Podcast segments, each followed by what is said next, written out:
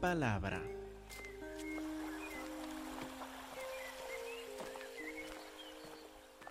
Hermanos, por favor, abren sus Biblias a Lucas capítulo 5, versículo 8. Los que estuvieron en la escuela dominical se acordarán, pero la, la prédica y la lección para hoy empieza en versículo 27, ¿verdad? Sí, es verdad. Vamos a concentrar en el versículo 27 en adelante. Pero Lucas puso este, esta escena en Lucas 5, 8 hasta 11, que nos prepara por lo que estamos por ver en versículo 27. Tiene un propósito Lucas en repetir algunas partes de esta historia, como espero que veamos en un momento. Entonces vamos primero a Lucas 5, versículo 8, para acordarnos de la autoridad de nuestro Señor Cristo Jesús y de su misericordia, y cómo su autoridad se manifiesta en gran misericordia en estos versículos. Acuérdense del milagro de la pesca grande que hizo Pedro. Lo encontramos en versículo 8, ya después de, de recoger tantos pescados al punto que las dos barcas se iban a hundir. Viendo esto, Simón Pedro cayó de rodillas ante Jesús, diciendo, Apártate de mí, Señor, porque soy hombre pecador. Vio que delante de Jesús, que tiene poder aún sobre las criaturas del mar, en su poder y en su santidad, Simón Pedro mismo era simplemente un pecador. Un pecador digno de castigo por Dios. Versículo 9, porque la pesca que habían hecho, el temor se habían apoderado de él, y todos los que estaban con él. Y asimismo de Jacobo y Juan, hijos de Zebedeo, que eran compañeros de Simón. Pero Jesús dijo a Simón, aparte de mí, pecador. No, esto no dijo. ¿Qué dijo? No temas, no tengas miedo. Jesús es la resolución perfecta por sus pecados, como nos va a revelar Lucas, por su muerte en la cruz por nosotros. No temas, le dice a ese pecador. No temas, no solo le va a perdonar, sino que lo va a transformar también. Desde ahora serás pescador de hombres. En vez de pescador de peces para muerte y alimentación, vas a ser pescador de hombres para vida, para preservación de vida, para salvar sus vidas.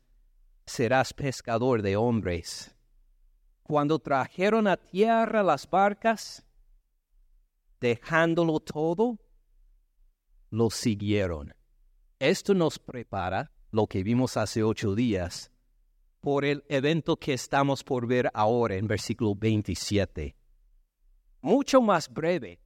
No ocurrió ningún milagro, pero noten las semejanzas. Lucas 5, 27. Después de estas cosas salió, hablando de Jesús, y vio a un publicano llamado Leví.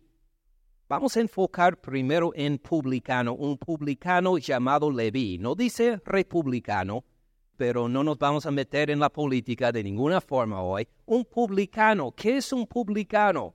Un publicano era un funcionario del gobierno en ese entonces. Yo les describo como ladrones profesionales. Uh, ¿Por qué ladrones profesionales? Primero, porque tenían una profesión. La profesión de un publicano era algo necesario en esa época. Capernaum, donde tiene lugar esta escena, estaba en la frontera, en la frontera entre el reino de Felipe, tetrarca, y el reino de Herodes, tetrarca. Dos hermanos eh, medio reyes que gobernaban ahí. Capernaum estaba por la frontera. Entonces tenía que haber como una, un control sobre el tránsito de los bienes entre estos dos reinos. Para nosotros que pasamos de un país a otro, por los aeropuertos encontramos lo mismo, se llama la aduana. Antes de venir, por ejemplo, de otro país a Estados Unidos por un aeropuerto, hay que pasar por la aduana y hay que calcular antes eh, qué cosas van a pedir que presente, qué documentos tendré que presentar, eh, cuánto dinero permiten que lleven las maletas, 10 mil dólares. no tengo problema con esto. A ver si hay otros productos, otras cosas que voy a llevar en las maletas y hay eh, podemos decir, publicanos ahí, funcionarios del gobierno que examinan las maletas, que le hacen preguntas y deciden si pueden pasar o no. Es algo parecido a un publicano en esta época, como Leví, recibiendo el comercio que viene del reinado de Felipe, de más allá del mar de, de Galilea, que va a entrar ahora en el reinado de Herodes y le toca a él examinar todo, poner y recibir los impuestos necesarios para poder dejar que el comercio y las personas pasen adelante. Ahora, por eso digo profesional. Era un trabajo necesario para gobernar la relación entre los dos reinos. Pero digo ladrón profesional. ¿Por qué ladrón? porque estos señores no tenían leyes para gobernar su colección de impuestos. La única regla era que saquen cierta cantidad de dinero para depositar en la tesorería del rey. Y ya, si cobraban demasiado, podían quedarse con lo que estaba de extra. Y si les faltaba, Tenían que buscar la forma de levantar estos fondos rápidos porque el rey esperaba de tal funcionario tal cantidad de dinero. Entonces, imagine la oportunidad. Eh, me piden cuánto? 10 mil dólares este año. Y si colecciono 20 mil, me quedo con 10 mil. Eso está bien. Y si colecciono 50 mil, me quedo con 40 mil. Ah, si colecciono 100 mil, me quedo con 90 mil.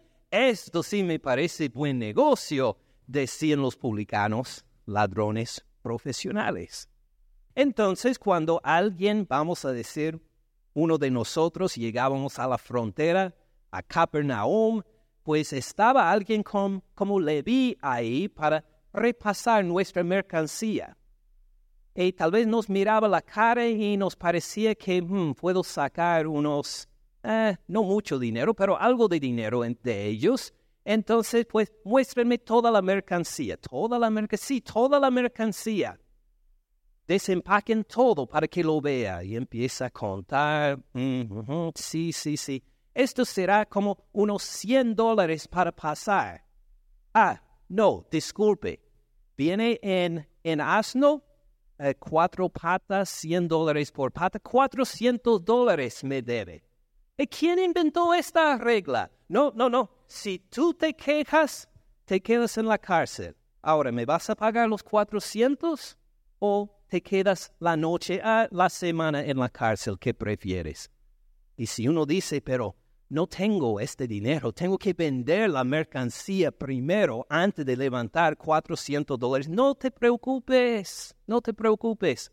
Mire, mi compañero lo va a llevar aquí al lado y le va a prestar el dinero a una tasa de interés muy cómoda. No te preocupes.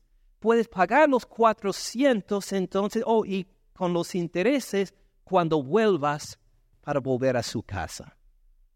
Y así eran los publicanos. Ahora, si a usted le pasara esto pasando por la aduana estadounidense, cada vez que pasaba, ¿se sentiría con mucho, mucha alegría a ver de uno de estos señores? ¿Querría que su hija se casara con uno de ellos? No, nunca, jamás. Ah, tal vez hay alguien que dice que, bueno, si gana buen dinero.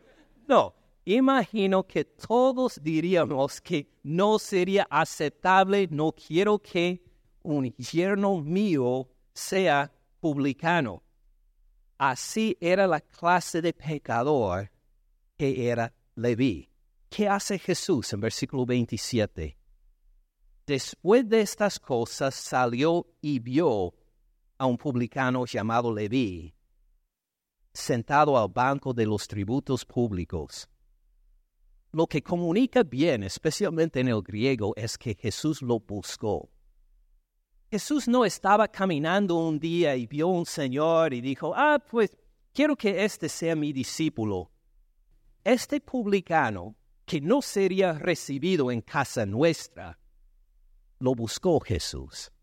Lo buscó, lo vio, lo examinó. En su lugar de trabajo, no era que estaba en la sinagoga orando fervientemente y Jesús dijo, oh, mire a este tan santo, tan devoto, ah, a lo mejor va a ser buen hombre, tiene buen corazón. No, estaba ahí en el trabajo, trabajando, haciendo su escándalo ahí, pero Jesús lo buscó y le dijo, sígueme, nada más, sígueme, dejándolo todo. Se levantó y lo siguió. Dejó todo, todo ese dinero, todo ese oficio, porque igual como Pedro y Juan, Jacobo y los demás en versículos 8 a 11, encontró que Jesús y el andar en el arrepentimiento con Jesús es de más valor que cualquier bien, que cualquier oportunidad que hay en este mundo. Igual como en versículo 11, cuando trajeron a tierra las barcas, dejándolo todo, lo siguieron.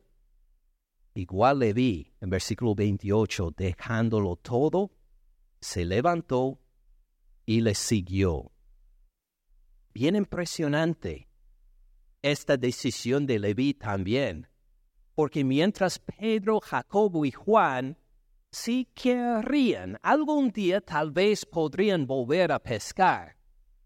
Ah, como encontramos al final del Evangelio de Juan, después de la crucifixión y la resurrección de Cristo Jesús, Pedro y algunos de los otros apóstoles decidieron volver a Galilea y empezaron a pescar ahí otra vez cuando Cristo aparece, sin ser visto por ellos, sin ser percibido inmediatamente por ellos cuando Cristo camina por la playa.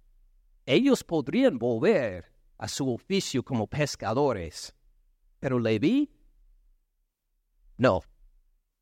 Al dejarlo de una vez, no podía volver. No iba a poder volver a su trabajo de antes a decir que, no, ya me cansé de seguir a Jesús, uh, recíbeme otra vez en mi puesto coleccionando impuestos en Capernaum. Esto lo dieron a otra persona. No van a guardar este puesto para que si cambie de opinión. Cuando deja este trabajo y este oficio, no le queda la puerta abierta para volver. Lo dejó y lo dejó por siempre. Se levantó y siguió a Jesús. Ahora acuérdense lo que Jesús había dicho a Pedro y a los demás. Dijo específicamente a Simón Pedro en versículo 10, no temas, desde harás serás? Pescador de hombres. Y ahora en versículo 29, Leví ya empieza a pescar hombres. Acaba de dejar todo levantarse a seguir a Jesús y inmediatamente está pescando hombres. Versículo 29. Y Leví le hizo gran banquete en su casa, y había mucha compañía de publicanos y de otros que estaban a la mesa con ellas, con ellos. Entonces él decidió tener una fiesta. ¿A quienes invitó para su fiesta? a todos sus compañeros, ladrones profesionales igual como él, los con quienes se quedaba a veces en, en ah, tomando un café, pues no tomaba café en este entonces, pero lo podemos imaginar así, tomando un café con sus compañeros de trabajo. ¿Saben lo que le dije a una que pasó por la aduana hoy? No, que me dice, yo le saqué 200 dólares por decir ah, una bobería. No me digas, a todos estos malos compañeros le invitó a una fiesta en su casa. O no como una fiesta como ah, solía dar, sino nos cuenta al principio del versículo 29, y Leví le hizo gran banquete en su casa. ¿Hizo a quién? A Jesús. Está pescando a hombres ahorita mismo, Leví, empezando con sus compañeros de trabajo, empezando con los otros pecadores con quienes él convivía antes. Empezaba a invitarles a decir, vamos a tener una fiesta en mi casa. Sí, sí, sí, estoy listo. ¿Qué vamos celebrando? A Jesús, a Jesús de Nazaret, el por quien dejé mi carrera, mi oficio, mi trabajo, mi todo. Quiero celebrarle, quiero ponerle en alto. Entonces, con mi dinero que he recogido por los años, vamos a hacer una fiesta, una fiesta bien grande. Quiero que conozcan el a quien sigo, a Jesús. Leví le hizo gran banquete en su casa, ya pescando a hombres. Había mucha compañía de publicanos y de otros, no solo unos pocos amigos, sino todos vinieron a congregarse en su casa para conocer a este Jesús y sus discípulos. Estaban a la mesa con ellos. No era que Jesús y los discípulos estaban en un cuarto y todos los malos y, pecadores estaban en otro lugar. No es que ahí estaba Jesús y sus discípulos hablando cosas de la Biblia y luego en otro salón tenía las cervezas escondidas y cuando no miraban tomaban. No era una fiesta como estas. Se sentaban a la mesa juntos.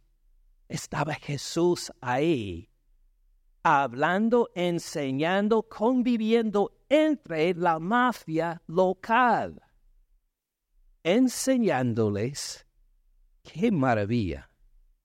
Pero no todos se quedan convencidos con esta fiesta. Versículo 30. Los escribas y los fariseos murmuraban contra los discípulos. Los escribas y los fariseos primero pues tenían otra mentalidad en cuanto a las relaciones interpersonales. Su idea de la religión se basaba en la separación del pecado. Es algo bíblico. Ellos debían guardar una sociedad, su diario vivir, lejos, separados de los pecadores. Porque si se integraban con los pecadores, puede ser que se se quedaron contaminados. Puede ser que de alguna forma uno de ellos estaba ritualmente inaceptable a Dios, contaminado, y al relacionarse con esta persona le iba a perjudicar espiritualmente con Dios, entonces mejor sería guardar su distancia y mantener sus amigos y sus relaciones, pero en santidad, no en relación con ellos, los pecadores. Entonces, al ver a Jesús, no solo en la misma casa que estos pecadores, sino conviviendo en la mesa con ellos, se quedan escandalizados y murmuraban contra los discípulos. Este verbo es bien fuerte, murmuraban. Quiere decir que se quejaban contra la autoridad de Jesús contra el hecho de que Jesús permitió esto para él y sus discípulos, no estaban conformes, igual como los israelitas en el desierto, en el libro de números, murmuraban contra Jehová Dios. Ellos no se quedaban conformes con esta situación. ¿Cómo se atreve Jesús y los discípulos a congregarse, a mezclarse con esa clase de gente? ¿Por qué comen y beben con publicanos? Fíjese cómo los describió Lucas en versículo 29. Había mucha compañía de publicanos y quienes? y de otros, dice, ¿verdad? No nos describen en detalle quiénes son estos otros, publicanos y de otros, pero aquí encontramos por parte de los fariseos una descripción más acertada de quiénes están con los publicanos. ¿Por qué comen y beben con publicanos y los otros? No, con publicanos y pecadores. Conocemos a esta gente, son malvados, son identificados por sus pecados. No solo pecan de vez en cuando, tienen profesión de pecar, son expertos en el pecar, son publicanos y pecadores y estás en la mesa con ellos. Por favor, ¿por qué haces esto? Respondiendo Jesús, versículo 31, les dijo, los que están sanos no tienen necesidad de médico, sino a los enfermos. Ahora, en esta situación descrita acá, en esta escena, ¿quiénes serían los sanos? Los fariseos, correcto. Volveremos a esto en un momento. ¿Quiénes serían los enfermos? Los publicanos, los pecadores y los demás. Es correcto en cuanto a la aplicación de este versículo, Jesús aquí describe a los fariseos como sanos y el otro grupo no dice que, ah, no, ellos no son pecadores. Jesús está de acuerdo, son pecadores. Aquí los llama enfermos. Ahora, ¿en realidad están sanos los fariseos? No, no están sanos. Pero según la mente de ellos, según la mente de los fariseos, ¿están sanos? Sí. En su percepción de la realidad, en su visión, los fariseos piensan que están bien. No ven su necesidad por Cristo Jesús, no ven su pecado, no ven su necesidad por arrepentirse, según los fariseos, ellos mismos están bien y Jesús por el momento concuerda con ellos para que vean algo maravilloso de su ministerio, al decir, los que están sanos no tienen necesidad de médico, sino los enfermos. ¿Quiénes son los enfermos? Los pecadores, los publicanos, los que reconocen que han pecado contra Dios y están dispuestos a dejar de lado todo para seguirle a Él. Ellos son los enfermos. Ahora, fíjense bien en lo que declara Jesucristo sobre su propósito en estos versículos. Los que están sanos, aun los que creen que están sanos, no tienen necesidad de médico. No llegamos al consultorio de médico a decir, ah, decidí pasar a saludar al médico. Ah, ¿Tiene algún problema? No, me siento bien en realidad, pero solo quería saludarle. Que me examine, por favor. ¿Te duele algo? No, no, no, solo quería gastar el dinero que, que, me, que me examine. No, claro que los que están sanos no tienen necesidad de médicos, sino los enfermos, versículo 32. No he venido a llamar a justos. Ahora, ¿los fariseos se considerarían a sí mismos justos?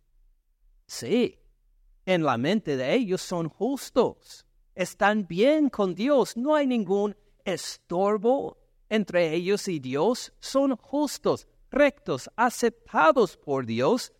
No he venido para llamar a justos. ¿Qué nos quiere decir del propósito de venir de Jesús? a los fariseos que creen que están bien, que no ven necesidad de llegar a Jesús en arrepentimiento, que piensan que están bien con Dios, ¿qué propósito tiene Jesús con ellos? Ninguno. No he venido a llamar a justos. Si uno se cree justo, si uno se cree que está bien con Dios, si uno cree que no necesita el arrepentimiento, si uno cree que sí tengo mis eh, fallas en mí, pero en realidad estoy bien con Dios, Jesucristo tiene una palabra para tal persona. Adiós, adiós, no viene por ti, no viene por ti, ah, porque vine para los enfermos, vine para pecadores. Y si no calificas como pecador, bueno, mi ministerio no te sirve. Adiós, estés bien. Los que están sanos no tienen necesidad de médico, sino los enfermos. No he venido a llamar a justos, sino a pecadores. Pero no termina ahí. Porque no es cuestión de convivir con pecadores y decir que están bien y les voy a levantar el autoestima y estas cosas. No es cuestión de esto, sino a pecadores al arrepentimiento, que se den cuenta de sus pecados para dejarlo todo y para seguirme a mí. Para esto ha venido. Entonces, viendo la aplicación a nosotros, podría preguntarles a cada uno si deseas, ¿necesitas a Jesús? Espero que cada uno de nosotros digamos que sí, necesito a Jesús. No he llegado a punto de decir que ah, soy justo, sano, no necesito a Jesús, en cambio lo necesito hora por hora, sino día por día. Jesús vino para pecadores, la gloria sea a Él, y para guiarnos al arrepentimiento, para que, eh, para que caminemos con Él. Versículo 33 Ahí encontramos otra dificultad para los fariseos en querer entender a Jesús y su venida, en hacer también pues, separación con los otros. Fíjense en que para los fariseos algo muy importante era buscar la separación, era ver las diferencias entre ellos, entre otras partes de la sociedad judía. A ellos son publicanos y pecadores, así que habrá una distancia entre nosotros. Como va a describir aquí, estamos ahora con creyentes, algunos no ayunan tal como nosotros o no oran como nosotros. Hay otra división entre nosotros también. Así es la mentalidad farisea que busca divisiones y separaciones en toda dirección para guardar su propia comunidad santa y aparte sin contaminación de los demás. Así es la mentalidad farisea. En cambio, ¿qué vemos en Jesús? Él vino para congregar con los santos y ya. No, vino para pecadores. Vino para estar con ellos, comer en la mesa aún con ellos y para llamarles al arrepentimiento. Vamos a ver otra diferencia ahora en versículo 33. Entonces ellos le dijeron, ¿por qué los discípulos de Juan ayunan muchas veces y hacen oraciones?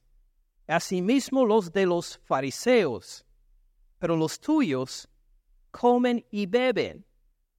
Ahora, en la, esa época, los fariseos practicaban regularmente el ayuno bueno, tiene sus antecedentes, antecedentes en el Antiguo Testamento.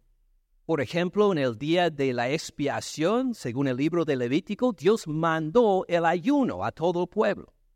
Mandó que el día de la expiación que el pueblo ayunara. Además de esto, no había mandamiento para ayunar, pero había otras ocasiones que el pueblo de Dios ayunaba. Por ejemplo, en algunos en, algunos casos para pedir la ayuda de Jehová antes de una batalla. A veces ayunaban. O en arrepentimiento ayunaban. A veces clamando que, que Dios proveyera por ellos y en, por confesar sus pecados ayunaban. No hay nada malo en el ayuno. Y esto siguió desarrollándose por los siglos al punto que para los fariseos era normal ayunar dos días por semana, los lunes y los jueves. Y un buen fariseo, fariseo ayunaba estos días, eh, no el día de reposo, el día de reposo era para gozo y para descanso, no ayunaban el día de reposo. Pero los lunes y los jueves, por lo menos, ayunaba cada buen fariseo? ¿Por qué los discípulos de Juan ayunan muchas veces? Juan es un profeta aprobado por Jesús y hacen oraciones a sí los de los fariseos, pero los tuyos comen y beben.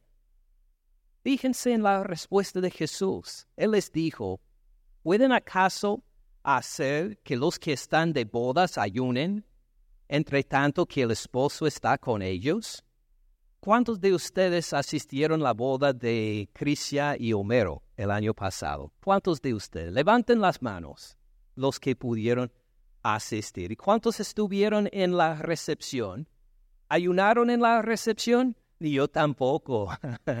no, cuando llegó la pareja, pues sí, aplaudimos y comimos y convivimos y charlamos y nos hicimos reír, pues lo, disfrutamos. Igual Jesús aquí se compara con el esposo en una boda. Ahora, algo impresionante, nunca en el Antiguo Testamento directamente hablan del Mesías como el esposo de una boda. O podemos hacer esta comparación en el cantar de los cantares, pero no dice en ninguna parte directamente ni en el cantar de los cantares, ni en los salmos, ni en otra parte, que el Mesías es el esposo en una boda. Jesús va ampliando la imagen de quién es el Mesías primero. Es el esposo de Israel, del pueblo de Dios. Es el esposo y cuando Él está presente, debe ayunar su pueblo, ¿verdad? No, al contrario, debe celebrar es tiempo de celebración cuando el esposo y la esposa están juntos en la boda, ¿verdad? Ok, algunas han tenido mala experiencia en sus bodas, creo, que no lo ven como experiencia de, felicidad y de gozo. Ah, voy a preguntar otra vez. Cuando el esposo y la esposa están juntos el día de su boda, es para tiempo de celebración, ¿verdad? Cuando Jesús está presente, es tiempo de celebración, es tiempo de bendición. Versículo 35, más vendrán días cuando el esposo les será quitado. Fíjense bien, que no será por la voluntad del esposo, que no será que el esposo abandona a su esposa? ¿No será que el esposo ah, no le interesó más a la esposa? El esposo le será quitado. ¡Qué horror! Entonces en aquellos días ayunarán. Si alguien me separara de mi esposa, no comería como parte de mi vida. Y al quitarme a ella, la vida perdería algo. Igual cuando Jesús no está ¿Cómo va a reaccionar su pueblo? Con tristeza, en ayuno.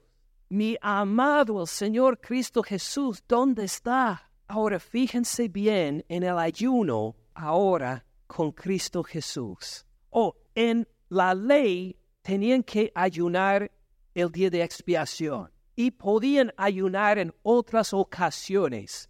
Pero este ayuno no estaba relacionado con el Mesías, con el ungido con el que iba a venir. Ahora que llega Jesús, el ayuno no va según un rito, no va según un calendario, no solo va según cómo se siente uno, lo que necesita, el ayuno va de acuerdo con la presencia de nuestro Señor, el esposo amado Cristo Jesús. Entonces, para la aplicación nuestra, si sentimos, si nos sentimos la presencia de nuestro Señor, si andamos en su gozo, si andamos en alegría con Él, si convivimos con el Señor, ¿debemos ayunar? No, qué inapropiado. Estamos con el esposo. Pero si nos sentimos la falta de su presencia, si nos cansamos de las injusticias y las tragedias en esta tierra, si decimos, Señor,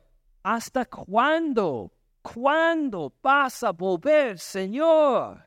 Si nos sentimos este anhelo de estar en su presencia, ¿es apropiado ayunar? Sí, es apropiado ayunar. en este entonces. Note cómo el ayuno no se basa en los ritos y ceremonias, sino en la presencia de nuestro Señor Cristo Jesús. Ahora que ha llegado Jesús, las cosas han cambiado. En vez de separarnos de los pecadores, convivimos con los pecadores, nos identificamos como uno de ellos aún, pero para arrepentimiento, siempre para someternos en Cristo Jesús. Aún el ayuno, no seguimos un calendario o que todos los sábados o todo otro día, sino cuando me gozo de la presencia del Señor es hora de celebrar y cuando me siento su falta es para ayunar y andar en tristeza aún hasta que me consuela, me consuela por su espíritu. Y esto es algo que los fariseos no pueden concebir, no lo han comprendido. Por eso en versículo 36 les explica Jesús lo siguiente. Les dijo también una parábola. Nadie corta un pedazo de un vestido nuevo y lo pone en un vestido viejo, pues si lo hace no solamente rompe el nuevo, sino que el remiendo sacado de él no armoniza con el viejo. Ahora, de considerarlo de esta forma, ¿algunos de ustedes recibieron nueva ropa o nuevo vestido por, ah, por la Navidad? ¿Algunos de ustedes? Ok, varios. También, yo le di a mi esposa también ropa nueva por la Navidad. Y al abrir ella los regalos, no dijo, ay, qué blusa tan linda. Eh, creo que la voy a cortar y sacar un pedazo para poner en esa blusa vieja que tengo guardado en el closet y para, para hacer que sea eh, parcialmente nueva. ¿Así reaccionó mi esposa?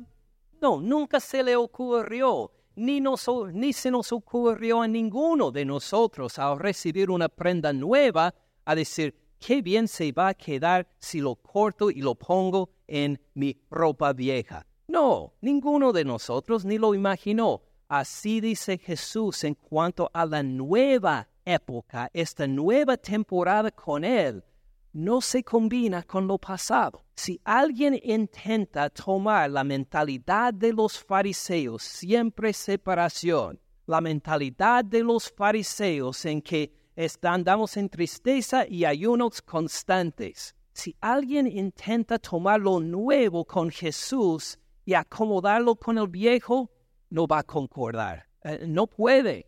Sería ridículo. Uno no lo podría hacer. Otro ejemplo, versículo 37. Nadie echa vino nuevo en odres viejos. De otra manera, el vino nuevo romperá los odres, se derramará, va a perder todo el vino y los odres se perderán. Mas ¿qué hacían todo buen israelita en esa época?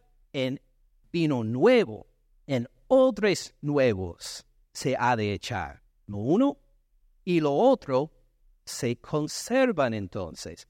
Hay una separación, dice Jesús, pero no es una separación total de los pecadores no es una separación total en el sentido de que tenemos que guardar las mismas tradiciones una tras otra, tras otra, tras otra, para siempre. Amén. No, la separación está entre lo viejo que sigue las viejas reglas y tradiciones y mentalidades y separaciones y lo nuevo que busca al pecador como a Leví, que busca al que ha ofendido a Dios que llega a celebrar la presencia de Cristo Jesús o que llora la falta de la presencia de Jesús, pero todo tiene que ver alrededor en torno a Cristo Jesús y su presencia o falta de presencia, y si uno anda en necesidad de Él en arrepentimiento o si cree que no lo necesita. Una mentalidad completamente distinta. Y versículo 39 dice Jesús, y ninguno que beba del añejo quiere luego el nuevo, porque dice, el añejo es mejor. El que toma del viejo vino no quiere luego el nuevo, no le interesa el nuevo.